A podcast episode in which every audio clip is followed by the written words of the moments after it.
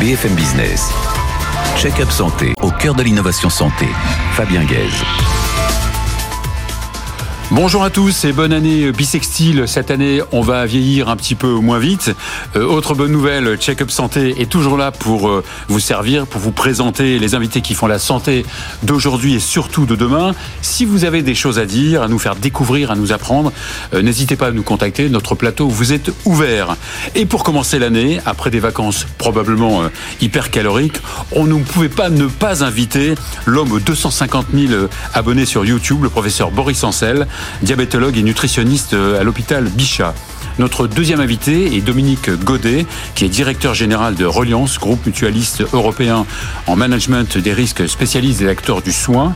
Enfin, notre troisième invité est Stéphane Bazoche, responsable de la santé et des sciences de la vie chez Deloitte, acteur mondial de, de référence en audit et assurance, et qui va nous parler de l'inégalité d'accès aux médicaments. Check-up santé 2024, c'est parti.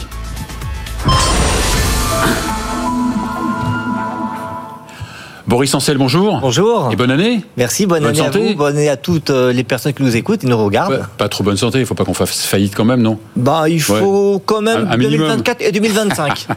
Alors vous êtes chercheur, vous êtes professeur en diabétologie et nutrition à l'hôpital Bichat, dans le service euh, de cardio-chirurgie cardiaque de mon ami euh, Patrick Nataf. C'est étonnant quand même pour faire de la diabéto, de la nutrition dans un service de chirurgie cardiaque. Vous savez, il faut innover. Ouais. La nutrition de demain, c'est pas la nutrition d'hier, ni d'aujourd'hui. Et un des enjeux majeurs de la nutrition, c'est de prévenir les maladies chroniques. Et notamment la récidive de maladies chroniques. Et rien de mieux. On est la seule unité dans le monde à proposer ça, c'est-à-dire la prévention secondaire après chirurgie cardiaque et même après les réadaptations. Vous savez, euh, les patients après chirurgie ils vont en réadaptation. Mais après, souvent, euh, ils sont un peu dans la nature. Et ça, c'est une innovation. Alors vous n'allez pas me contredire si je vous dis que le surpoids euh, c'est en pleine croissance dans notre pays et ailleurs d'ailleurs. Oui, c'est un adulte sur deux pratiquement, selon euh, les En dernières France évaluations en France, sur Surpoids. et obésité. Euh, c'est 17% de personnes en situation d'obésité, le reste en situation de surpoids. Alors, le problème, c'est pas d'avoir un poids élevé en soi. Bien sûr. Mais tout ça, a un coût quand même pour Ah, notre ça a un société. coût. On évalue Ouais. en France euh, à peu près 11 milliards d'euros Ouais. par an Mhm. le coût direct euh, de l'excès de poids à- en raison des non pas euh, de- des problèmes esthétiques mais des Ouais. pathologies qui sont associées à cela. Alors, on, on sait que le, le- le poids de la nutrition, c'est hyper important pour notre santé, et en particulier pour le cancer. Oui, alors on a des évaluations pour évaluer la part attribuable à la nutrition dans les maladies chroniques et pour le cancer, on évalue qu'à peu près un tiers des cancers sont attribuables à la nutrition. Ce qui voudrait dire que si on améliore nos habitudes nutritionnelles, on pourrait réduire potentiellement le risque de cancer de 30%. Et on a des choses à peu près équivalentes pour les maladies cardiovasculaires. Et pour le diabète, n'en parlons pas. hein. Alors, donc, vous avez créé une chaîne YouTube qui s'appelle euh, PUMS. PUMS, vous savez ce que ça veut dire? PUMS, ça veut dire pour une pratique. euh, Pour une meilleure pour une, santé. Pour une meilleure santé, bien sûr, PUMS. Qui veut dire meilleure santé, bien sûr. Qui cartonne. Combien d'abonnés 250 000. Extraordinaire. Alors, alors, c'est vrai que c'est une chaîne tout à fait innovante. On est la seule chaîne, hein, j'ai regardé, la seule chaîne dans le monde à proposer une information fiable euh, amenée par des, Oui, c'est ça, puisque vous avez une, Un une collège quantité d'experts. euh, un collège d'experts Ouais. hospitalo-universitaires. Ouais. On vient pas à Donc PUMS reconnu, pour gagner sa vie. scientifiques. On vient pas à PUMS pour euh, vendre un livre ou vendre une idée. On vient à PUMS quand on est expert pour partager euh, de la connaissance santé, connaissance médicale. Et notre pari, il est simple. donc les infos sont fiables, scientifiques et sourcées fiable, surtout. scientifique, il n'y a pas de sponsor d'industrie pharmaceutique ou agroalimentaire. Le seul soutien, c'est finalement les, les, les, les, les, ceux qui regardent, ceux qui euh, Mhm. euh, sont euh, fidèles. Et on a un pari à PUMS. Ce pari, c'est d'aider les gens à vivre mieux et plus longtemps en bonne santé. Donc votre cible, c'est le grand public. La cible, c'est tout le monde. En fait, à l'origine, euh, on s'est intéressé pas mal aux professionnels de santé, divers et variés, mais on s'est rendu compte que euh, le grand public était à l'affût d'informations fiables. Et donc, c'est aujourd'hui accessible à tout public. Et même si on ne connaît rien à la santé, à la médecine, on va apprendre des choses à PUMS et on va recevoir des conseils pratiques fiables pour améliorer notre quotidien. J'imagine que c'est vu en douce par les soignants aussi, non? En fait, on a à peu près Ouais. 25% de soignants qui sont euh, des médecins, qui sont des infirmières, infirmiers, des, des- des- enfin tout type de soignants. Et je vais vous dire, moi, j'apprends énormément quand je prépare une émission. Euh, c'est un des endroits où je me mets à jour finalement, et je sais que les experts qui viennent. Quand vous préparez vos, vos je prépare, bah ouais, parce qu'on prépare. Alors, quel, quel, est finalement le, business euh, modèle, le business économique de, de, votre chaîne Alors, grosso modo, on a à peu près 20% qui sont euh, des ressources internes à l'université. À l'université Paris-Cité, on a des moyens techniques. Mmh. Quelques subventions, ouais, 20% Alors, 20% qui sont les moyens de, de, du studio vidéo de l'université, hein, euh, avec Samia Seri notamment. Ensuite, on a euh, une grande part qui vient des crédits, des diplômes universitaires, puisque je coordonne un DU de nutrition un DU de santé connectée et un DU de métaverse en santé. on va le dire après justement. Voilà, donc euh, c'est de la formation continue et euh, c'est. Donc vous avez aussi des, des, partenaires. Les crédits sont euh, injectés, réinjectés. Et puis troisièmement, on a maintenant bah, des partenaires. Comme je le disais, pas d'industrie pharmaceutique ou agroalimentaire, mais des mutuelles, des assureurs. Oui, l'industrie n'est pas le, diable, hein, mais c'est vrai ah, que c'est pas sa place. Je ne dis jamais que c'est le diable. Simplement, aujourd'hui, pour avoir 100% de crédibilité dans un média comme celui-là, on est obligé de faire un choix. Voilà. Et, ce choix, donc, il a été fait pour. Donc, vos, partenaires sont euh, divers et variés. assureurs, éventuellement banques, qui euh, interviennent sous forme de mécénat.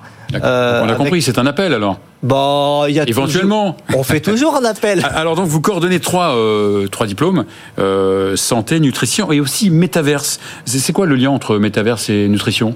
Alors, le lien entre métaverse et santé, déjà, euh, c'est qu'aujourd'hui, avec les technologies immersives, on peut enseigner euh, notamment l'anatomie, mais pas que, on peut aider à soigner. Et en nutrition, bah, on a euh, commence à avoir euh, des euh, champs d'application. Le premier, c'est en psychologie, en psychiatrie, notamment dans le domaine des troubles du comportement alimentaire. Donc, il y a un lien avec, avec la nutrition. Vous savez, souvent on perd un petit peu euh, euh, l'image corporelle peut être détériorée dans certains cas. Et euh, les technologies de réalité virtuelle peuvent participer à, cela. Et puis deuxièmement, on est en train... On peut entrer dans un supermarché virtuel. Et voilà, ça c'est la deuxième chose, c'est de créer un supermarché virtuel. c'est assez incroyable ce qui se passe quand on est face à c'est mhm. au rayon. On a des comportements euh, qu'on va étudier et, euh, et on peut apprendre. C'est génial, c'est qu'on peut justement étudier le comportement alimentaire. Exactement, et aider à agir sur ce comportement. Donc vous avez justement fait une, une première étude hein, nationale euh, dans ce sens, un peu, non de ouais, alors on est dans les de coaching nutritionnel. l'utilisation de la santé connectée, pas encore le métaverse, mhm. mais là c'est un programme d'e-coaching nutritionnel qui a été euh, créé avec la collaboration de la société Iriad. Et euh, le but là, c'est la première étude nationale financée par la recherche publique, hein, le ministère de la Santé, qui va évaluer l'intérêt d'un coaching nutritionnel en ligne chez des personnes qui ont en situation d'obésité ou de surpoids à risque cardio-métabolique. Et là, ça va durer un an. C'est-à-dire pendant un an, ben, il y a des personnes qui vont avoir soit le coaching en ligne, soit euh, les ah, soins votre coaching notre coaching effectivement qui s'appelle OB Coach euh, soit le, les soins usuels et on va évaluer si ce coaching nutritionnel en ligne est utile pour euh, agir sur le poids et sur les risques notamment cardiométaboliques. Et ce qui est important c'est que ça n'a pas été étudié pour les, les, boîtes de coaching euh, euh alimentaires privées quoi. il y a beaucoup d'offres qui sont proposées. Il n'y a pas d'études cliniques et en particulier en France mhm. sérieuses qui a fait ce type d'évaluation sur euh, sur euh, un an en particulier sur une longue durée. il ne s'agit pas de faire une enquête qualité, il s'agit vraiment de faire une étude scientifique et c'est dans toute la France parce que tout se fera en distanciel. Mmh. Ce qu'on veut, c'est vraiment voir si dans les déserts médicaux, euh, on peut arriver à proposer quelque chose pour toutes ces personnes qui n'ont pas accès finalement à des soins de, de proximité spécialisés. Bon, en tout cas, merci euh, Maurice, Maurice Ancel. Je, évidemment, je conseille à ceux qui nous regardent et qui nous entendent d'aller sur PUMS. C'est un conseil ou une obligation C'est un ordre. C'est un ordre. C'est un ordre. Merci, beaucoup. Voilà, on va accueillir à présent euh, Dominique Godet, directeur général du groupe Reliance. BFM Business, check-up santé, au cœur de l'innovation santé. Dominique Godet, bonjour. Bonjour. Et bonne année, bonne santé. Merci, bonne année à toutes et à tous. Alors, vous êtes dans, le groupe euh, dans le groupe Reliance depuis euh, une petite quinzaine d'années, depuis 14 ans, et vous en êtes d'ailleurs le, directeur général. Euh, Reliance, qui s'appelait avant Cham. Hein, oui, c'était la Cham. Il y a, quelques années. C'est un groupe mutualiste qui a pratiquement un siècle. Oui, c'est un groupe mutualiste mmh. européen aujourd'hui et aussi une entreprise à mission, c'est important pour nous, mmh qui est dédié aux acteurs de la santé, aux acteurs territoriaux. On, on va, y revenir. Vous êtes donc un groupe européen, donc vous êtes dans euh, Oui, part- quelques pays en Europe. En... France bien sûr, Oui. euh, Espagne, Italie, Allemagne, et puis des partenariats en Belgique, au Luxembourg, et on regarde d'autres pays en Europe. D'accord. Oui, ah oui. Donc c'est un, groupe qui, euh, qui, ne, qui croit en permanence. Depuis, euh, oui, un peu plus de dix ans, nous avons initié une stratégie de développement, de, de diversification, de partenariat, et aujourd'hui, Reliance est le leader de l'assurance des risques médicaux en Europe. Et ça fait combien de collaborateurs euh 1100 collaborateurs et un peu plus d'un milliard d'euros de primes encaissées. et, et vous, le siège est à, à Lyon, Lyon. c'est ça? À Lyon, oui, oui, oui, oui. La Cham est née à Lyon et Reliance est toujours à Lyon.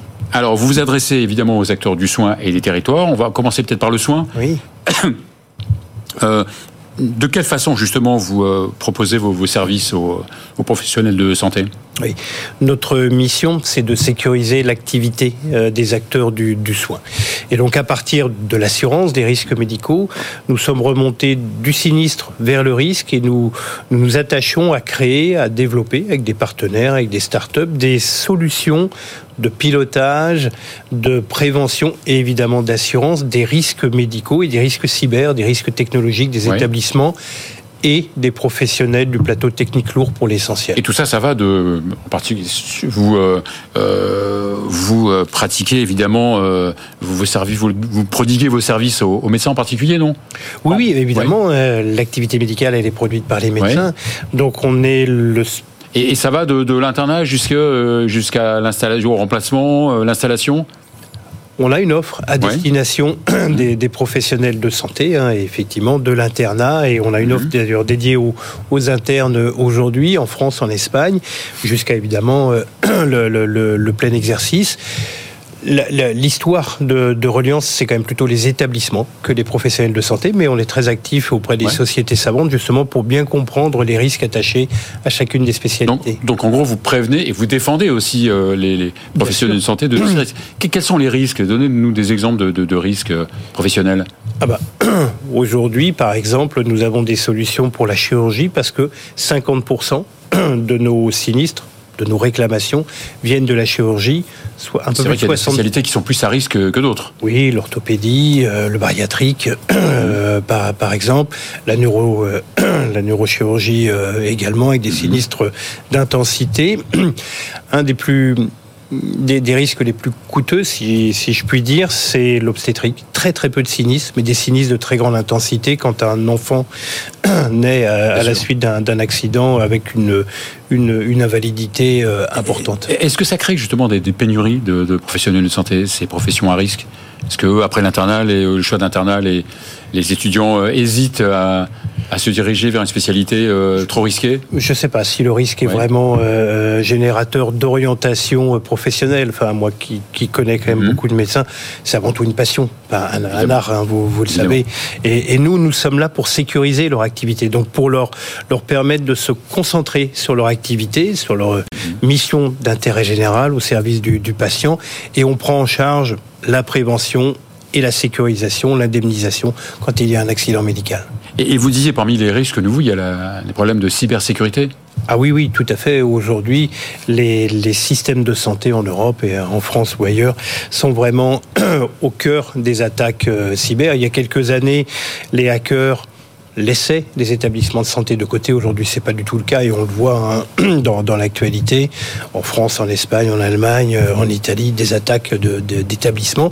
Et donc, on s'est attaché à créer, euh, là aussi, avec des startups, avec des partenaires, une solution complète qui permette de sécuriser en totalité un, un établissement de santé. Parce que ça vous coûte plus cher, évidemment, Ah bah, d'assurer des, des, des, des- des médecins ou des entités euh, à, à risque important de... oui, oui, et, et- et l'assurance L'attaque, n'est pas la bonne réponse pour le cyber, c'est vraiment le pilotage du risque, sa mesure, son suivi prévention. ouais. et sa prévention. Voilà. Et donc on a tout un catalogue de solutions qui permettent de prévenir les risques. Donc vous agissez sur le- les territoires. hein. Euh, Également. Qu'est-ce que ça veut dire Bah, depuis toujours, si je puis dire, euh, on a la conviction euh, chez Reliance que santé et territoire sont intimement liés. Alors, on le sait, aujourd'hui, avec notre activité européenne, en Espagne, en Italie, en Allemagne, les systèmes sont décentralisés et pilotés euh, localement En France, on est encore dans un mmh. système très décentralisé, mais on voit bien l'implication de, plus de plus en plus importante des acteurs territoriaux dans l'offre de soins. Aujourd'hui, la première interpellation d'un maire d'une commune, c'est l'absence de médecins, c'est les déserts médicaux, les retards de prise de rendez-vous. Donc euh, l'acteur politique local est de plus en plus impliqué dans l'offre de soins. Alors vous êtes une entreprise depuis 2012, euh, une entreprise euh, à mission? Oui, Donc avec des objectifs, 2021, une entreprise à mission. Oui. Avec des objectifs sociétaux, environnementaux Tout à fait, oui, oui. Alors tout. Il faut répondre à certains critères, c'est ça pour être... Ah mais, mais c'est défini dans la, dans la loi mmh. Pacte, oui, oui. Et puis nous avons un comité de mission, un organisme tiers indépendant. Nous sommes audités sur l'avancement la, sur nos objectifs sociétaux, environnementaux. Oui, tout ça est très, très exigeant, très réglementé. Mais moi, je crois que toute entreprise est un acteur de la société, un acteur politique, un acteur sociétal, et on doit s'engager dans cette, dans cette direction. Alors, vous, vous dites que 2024 sera une année riche en innovation. Oui, tout à fait. C'est vraiment ce qui nous caractérise depuis un certain nombre d'années. Nous avons. Euh, Donc vous avez une certaine pression. Vous l'avez dit, il faut le faire. Oui, oui, mais, mais on le fait, on le fait euh, tous les jours. On a mhm. tout un environnement interne dédié à l'innovation. On est un assureur, on a des capacités d'investissement, donc on investit dans des start-up euh, israéliennes, allemandes, euh, espagnoles, autour de l'intelligence artificielle, de la, de la data, euh, en particulier en, matière de santé, pour construire des systèmes prédictifs des risques qui permettent aux, professionnels de santé d'anticiper sur les risques, de, de, respecter les protocoles, d'appliquer les, meilleures pratiques, de se former, de débriefer après les opérations, tout ça pour améliorer le contexte de gestion des risques et, la sécurité du patient. Et là, l'intelligence artificielle donc, est un apport important ah oui, ces dernières années oui. oui. Oui, tout à fait. On, le voit bien. Par exemple, nous avons un, système dédié aux, unités de soins critiques, REA, soins intensifs, et, et c'est vraiment un, algorithme qui permet une analyse prédictive des risques de décompensation cardiaque, respiratoire des, personnes, des patients euh, en, réa, et ça permet au personnel médical d'anticiper euh, un, dommage. Et vous collaborez beaucoup avec les sociétés savantes, hein, vous dites. Ah oui, oui, oui, on, a, on a beaucoup de partenariats avec les sociétés euh, savantes. Bah, c'est là que ça se passe, hein, pour mhm. bien connaître l'activité de, médicale de nos clients, les risques. On ne veut pas être juste un assureur qui intervient après.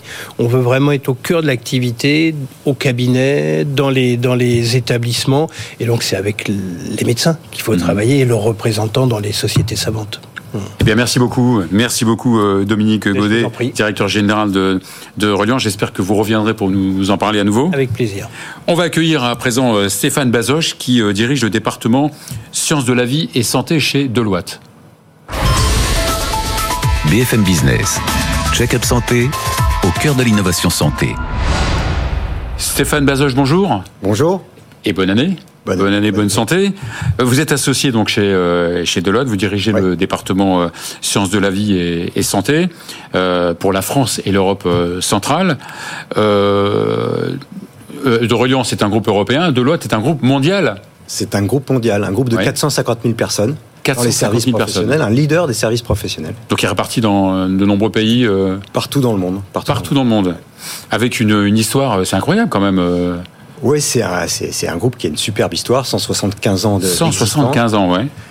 Et des activités. Qui est à l'origine française ou pas? À l'origine ou, anglaise, non? Non, plutôt anglaise, ouais. Ouais, plutôt anglaise. Alors donc dans votre département euh, euh, à vous donc il s'agit d'aider les, professionnels de santé mais avant ça d'une manière générale donc quelles sont les, les, missions d'un groupe comme euh, Deloitte? Deloitte a plusieurs activités assez diversifiées mais on est cabinet de conseil et puis on est cabinet d'audit. Hein. Donc en France on peut pas servir les deux en même temps donc soit on est consultant soit on est auditeur mais on a cette double activité sur le sur le territoire français en Europe et dans le monde. Alors donc vous, euh, vous êtes dans la, partie, euh, la partie santé, donc euh, où vous concevez et vous fournissez des solutions, c'est ça? Oui, on conseille, on accompagne nos clients dans leur stratégie, dans leur transformation, et sur la partie audit en tant que commissaire au compte de certains de nos clients. Et qui sont, de manière générale, vos, vos clients? Alors, dans la santé, c'est à la fois des laboratoires pharmaceutiques, c'est aussi des hôpitaux, c'est toutes sortes d'acteurs qui font appel à nos services, effectivement.